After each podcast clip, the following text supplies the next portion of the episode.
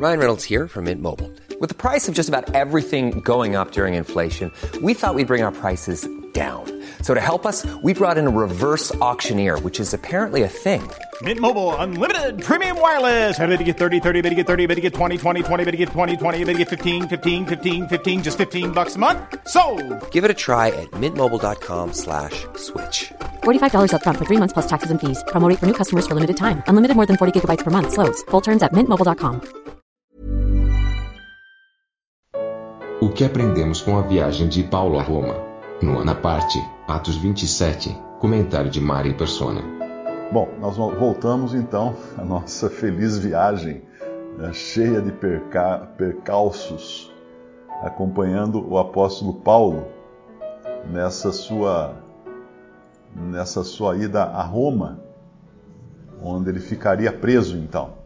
Nós já vimos algumas coisas na- no, no capítulo anterior, o capítulo 27, vimos alguns detalhes. É claro que ah, essa história é real, ela aconteceu, mas eu, eu creio que o Espírito Santo não faz nada sem um objetivo. Então, se nós temos no livro de Atos a história da igreja, e lá em Atos 2, já no segundo capítulo, nós temos a formação da igreja, a inauguração da igreja, a formação do corpo de Cristo, o batismo do Espírito Santo ali naquele Atos 2, porque ninguém depois disso foi batizado com o Espírito Santo, porque o Espírito Santo foi o que formou a igreja, né? Então nós temos o princípio da igreja ali.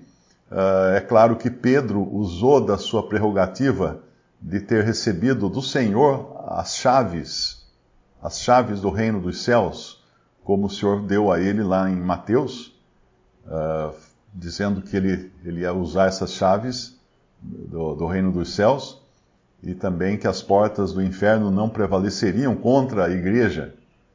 E Pedro usou então dessas chaves. A princípio, ali em Atos 2, quando ele recebeu os judeus. Os judeus foram recebidos em Atos 2, na, na formação da igreja. Depois ele, ele vai receber, ele iria depois receber os gentios, não é? E é bom a gente dar uma olhadinha no, em como aconteceu isso. Você vai lá em, em Atos 2, 38, nós vemos que ali os judeus estavam sendo recebidos na igreja que é o corpo de Cristo que estava sendo formado. É, Atos 2, 38 diz assim: Disse-lhes Pedro, ali quando ele faz aquele discurso, aquela pregação para uma multidão de, de judeus de todas as nações que estavam reunidos em Jerusalém para a festa do Pentecoste, e, e Pedro diz a eles: Arrependei-vos e cada um de vós seja batizado em nome de Jesus Cristo para perdão dos pecados, e recebereis o dom ou a dádiva do Espírito Santo. Então aqui eh, nós vemos uma ordem nessa entrada dos judeus na igreja que é o corpo de Cristo. É bom entender que ninguém se faz membro da igreja, ninguém pode uh, se acrescentar à igreja. Ah, eu vou me fazer membro da igreja. Não, você não pode fazer, porque quem faz isso é o próprio Senhor, como fala lá em Atos 2, versículo. Versículo, vou ler na versão atualizada, Atos 2, versículo 47. Louvando a Deus e contando com a simpatia de todo o povo, enquanto isso acrescentava-lhes o Senhor, dia a dia os que iam sendo salvos. Na versão, na versão corrigida diz que todos os dias acrescentava o Senhor à igreja aqueles que se haviam de salvar. Então quem acrescentava à igreja, quem continua acrescentando à igreja os salvos, é o Senhor. Nenhum homem pode se fazer membro de, da igreja, que é o corpo de Cristo. Ah, eu vou, hoje eu decidi entrar para a igreja. Se você creu em Jesus como seu Senhor e Salvador e foi selado com o Espírito Santo, você já já é membro do corpo de Cristo, você já faz parte da igreja. Então, voltando àquele versículo de Atos 2:38, eles, os judeus ali, foi ordenado a eles que se arrependessem. Arrependei-vos e cada um de vós seja batizado em nome de Jesus Cristo para perdão dos pecados e recebereis o dom do Espírito Santo. Então veja a ordem disso. Primeiro, eles tinham que se arrepender, mas isso eram os judeus. não, não se arrepender no sentido genérico dos pecados, mas eles tinham que se arrepender porque eles eram culpados de ter rejeitado o seu Messias, ter entregue o seu Messias à morte. Portanto, eles tinham muita coisa para se arrepender, eles tinham uma culpa tremenda pesando sobre eles. Então, no batismo, ali no, na recepção dos, dos judeus, na conversão dos judeus, era necessário que eles reconhecessem que tinham que se arrepender. Assim como quando, quando João Batista uh, batizava no Rio Jordão, e muitos judeus iam a ele para serem batizados, ali também era um, batismo judaico, aquilo não era batismo cristão. É muito importante entender isso. Se você vai numa denominação batista, numa outra denominação uh, que dá muita ênfase ao batismo, vão, vão usar a passagem de, de João Batista como se fosse um batismo cristão, mas não era. Ali era batismo de judeus. Porque os judeus tinham batismos. Se você vai lá em, em Atos e encontra oblações, né, que eram lavagens, lavagens, existia na, na, no judaísmo diferentes tipos de batismos, ou seja, sendo lavado algum, de alguma maneira. Tanto é que existia o batismo de Moisés, quando Paulo fala que todos que saíram do Egito foram batizados em Moisés no mar, quando eles passaram pelo fundo do mar. Eles foram batizados a Moisés, na realidade, não é? Hoje nós somos batizados a Cristo. Aqueles judeus foram associados pelo batismo, foram associados a Moisés. Hoje nós somos associados a Cristo pelo batismo. Então aqui os judeus precisavam primeiro se arrepender, depois serem batizados, e em seguida eles recebiam o selo do Espírito Santo. Arrependei-vos, cada um de vós seja batizado em nome de Jesus Cristo, para perdão dos pecados recebereis o dom do Espírito Santo. Esse, esse muitos confundem, falam assim, ah, então não é mais para batizar em nome do Pai, do Filho e do Espírito Santo, aqui está falando que é para ser batizado em nome de Jesus Cristo. Não é bem assim. A fórmula do batismo continua sendo em nome do Pai, do Filho e do Espírito Santo, como o Senhor ensinou. Quando ele falou, quando ele, ele, ele criou a instituição, ou melhor, a ordenança do batismo. Mas aqui era um caso, primeiro, específico para os judeus que estavam se convertendo, e segundo, eu creio que esse batizado em nome de Jesus Cristo tem muito mais a ver uh, com o batismo feito com a autoridade dada por Jesus Cristo. E quando Jesus Cristo deu autoridade para que uh, batizassem pessoas, como ele falou que devia ser o batismo? Em nome do Pai, do Filho e do Espírito Santo. Então aqui o sentido seria muito mais, na minha opinião, ou no meu entendimento, eh, quando você pega uma procuração de alguém e vai fazer qualquer coisa, representar aquela pessoa, você chega lá e fala assim: Ó, oh, eu estou aqui em nome do Mário, ou estou aqui em nome do João, do Antônio. Você está fazendo aquilo em nome de uma pessoa. E era assim que eles estavam uh, sendo batizados em nome, com a autoridade de Jesus Cristo para perdão dos pecados e recebereis o dom do Espírito Santo. Então, o arrependimento vinha primeiro, no caso dos judeus, depois vinha o batismo nas águas, e depois disso o recebimento ou o selo do Espírito Santo. Porque, na realidade, o batismo do Espírito Santo aconteceu naqueles 130, quando desceram línguas como que de fogo, não eram línguas de fogo real, mas eram parecidas com um fogo, desceram sobre eles, e ali o Espírito Santo desceu sobre a igreja a igreja como um todo foi batizada com o Espírito Santo, na sua formação. Ninguém mais é batizado com o Espírito Santo hoje. Porque se cada um que se convertesse fosse batizado com o Espírito Santo, a igreja era. Todo, todos os dias estavam formando a igreja novamente, né? milhões de vezes todos os dias em todo o mundo, mas não é. Quando Paulo fala lá em 1 Coríntios, capítulo.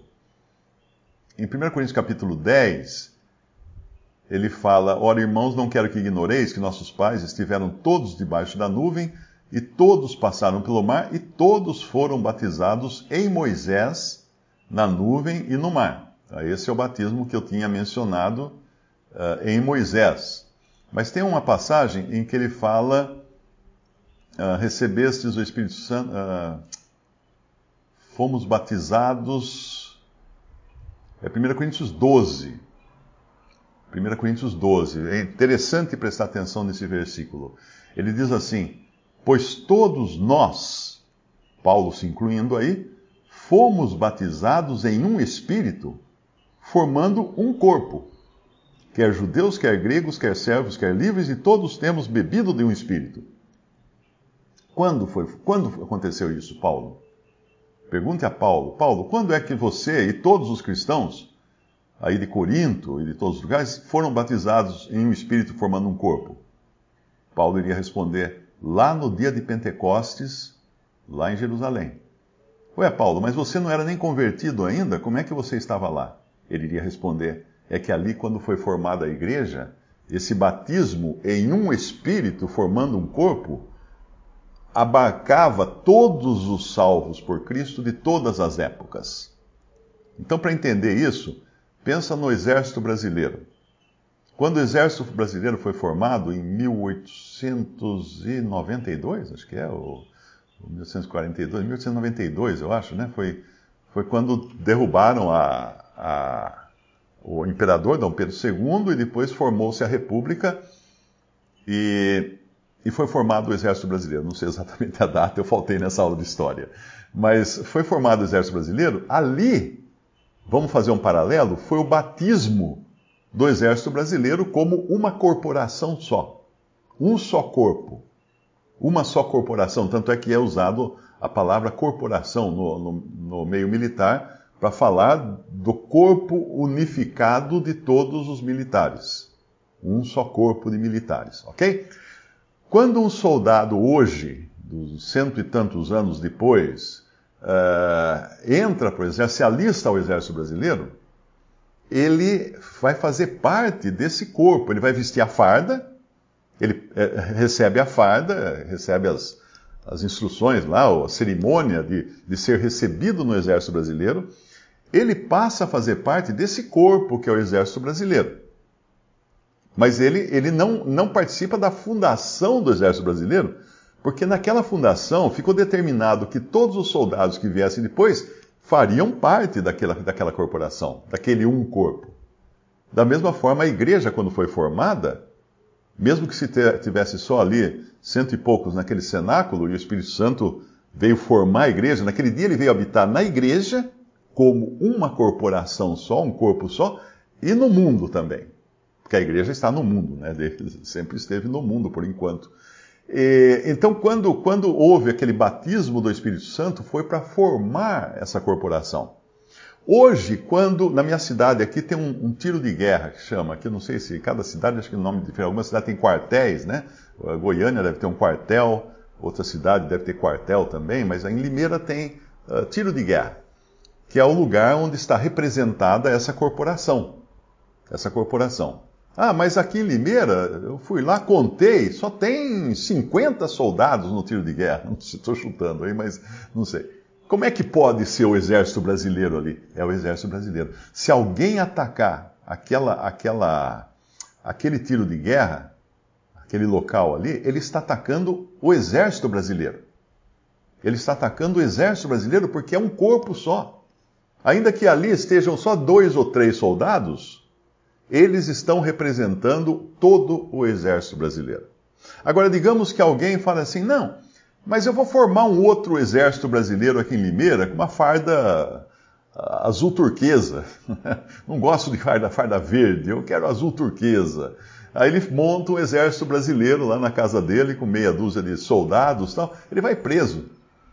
Ele vai preso porque não pode, você não pode formar outro exército brasileiro no Brasil, tem que, você tem que ser, ser agregado àquele exército que existe. Então, muito importante entender isso também, para nós entendermos a igreja como um só corpo. Ninguém pode criar uma outra igreja. Ah, eu vou formar, eu quero uma igreja aqui que seja diferente, porque eu gosto mais de tal coisa. Tal. Não existe isso. Qualquer, qualquer igreja que não seja a igreja, da qual fazem parte todos os salvos por Cristo, essa igreja, essa igreja é fake. É fake, é falsa. É falsa. Ela, ela está indo contra aquilo que Deus determinou. Porque Deus queria que todos os salvos fizessem parte de um corpo só. Então, se você cria um outro corpo do qual não fazem parte todos os salvos, você está criando uma igreja que não é a igreja da Bíblia.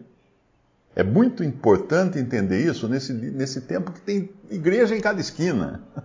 Isso é um absurdo, porque não existe isso na Bíblia. Deus nunca fez isso e Deus nunca aprovaria isso e nunca aprova isso. Às vezes as pessoas me escrevem, uma pessoa me escreveu outro dia, até ela falou: por que, que você não, não faz parte da minha igreja? Eu falei: olha, eu não posso fazer parte da sua igreja, porque eu já sou membro do corpo de Cristo, que é a igreja. E se eu fizesse parte da sua igreja, eu estaria fazendo parte de uma corporação que não inclui todos os salvos. Veja só, o fato de eu ser salvo por Cristo, tendo, tendo sido selado com o Espírito Santo, e meu nome não estar no nome do rol de membros da sua igreja, torna essa sua igreja espúria, torna essa sua igreja falsa. Porque deveriam estar todos os, os membros do corpo de Cristo arrolados aí nessa sua igreja, se ela fosse realmente a igreja de Deus. Que ele comprou com o seu próprio sangue, ou com o sangue que ele era seu, que era seu, o sangue de Cristo. Então, qualquer igreja que não tenha, eh, se, se você é um salvo por Cristo, creu em Jesus, foi selado com o Espírito Santo, porque esse é, é, esse é o passo seguinte, né, da, da, em, em Efésios capítulo 1 fala isso, né? Tendo recebido, tendo crido, foste selados com o Espírito Santo da promessa. Esse é o passo seguinte. Se você já está assim, você já é membro do corpo de Cristo. Se você vai se filiar a um outro corpo de Cristo, esse outro corpo de Cristo é falso. É o outro exército, é o exército da farda azul turquesa. Você já está no exército da farda verde. Você não precisa se filiar a um outro exército, não é nada disso. Então é muito importante entender isso. E tem até uma história interessante. Um irmão, uma vez, voltando de uma reunião da, da ceia do Senhor, ele estava no ponto de ônibus. Isso foi, não sei se no Canadá ou nos Estados Unidos. E aí ele encontrou um, tinha um irmão em Cristo que fazia parte de uma denominação, mas que ele conhecia, era amigo dele e tal. Também veio ao mesmo ponto de ônibus esperar o ônibus. Então ele disse para esse irmão, falou assim, ô fulano, eu vi você hoje lá. Me viu aonde? Eu vi você na reunião, na, na ceia do Senhor. Eu fui participar da ceia do Senhor, estávamos lá partindo o pão, e eu vi você. Ah, não, de jeito nenhum, eu nunca fui lá. Não, mas eu vi você. Não, eu estava na minha igreja. Eu estava na minha igreja, participando do culto da minha igreja. Não, mas você estava lá. Eu vi você. Mas não, é impossível você ter me visto lá. Como que você me viu? Eu vi você no pão. Porque há um só pão, há um só corpo. E naquele pão que nós partimos, aquele pão que nós partimos, estão representados todos os salvos por Cristo. Mesmo os que não estão naquela sala, naquele momento ali, mesmo os que não estão em comunhão, mesmo os que nós nem conhecemos, que estão lá na China, eles estão representados naquele um só pão. Porque se eu não conseguir enxergar naquele pão todos os salvos, eu sou uma seita. Eu estou participando de uma seita. Eu não estou participando do testemunho do um só corpo. Por isso que não faz qualquer sentido, uma pessoa me escreveu falou assim: eu posso participar das reuniões e também participar de uma denominação? Eu falei, você vai ser totalmente incoerente. Como é que você vai dar o testemunho de que há um só corpo, participando da ceia do Senhor, e ao mesmo tempo você e depois participar de um lugar onde eles dão um testemunho de que não há um só corpo, que ali é um corpo deles e existe um outro corpo ali na outra esquina, um outro corpo na outra esquina. Não, é impossível.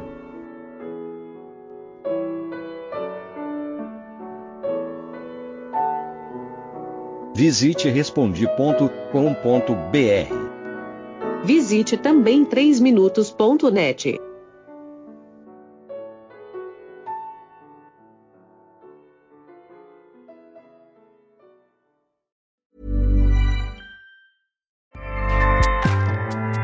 ACAST powers the world's best podcasts. Here's a show that we recommend. The Real Housewives is a guilty pleasure for most, but if you're looking to not feel guilty about that pleasure, tune in to Everything Iconic with me, Danny Pellegrino, where I break down all the messy moments and behind the scenes antics of Bravo's popular franchise. And on Everything Iconic, I also interview celebrity guests like Kelly Ripa, Kiki Palmer, Drew Barrymore, Cameron Diaz, and more about their guilty pleasures, their past work, and so much more. So if you're pop culture obsessed and find yourself watching way too much reality TV like me, tune in to Everything Iconic with Danny Pellegrino wherever you listen to podcasts. ACAST helps creators launch, grow, and monetize their podcasts everywhere. ACAST.com.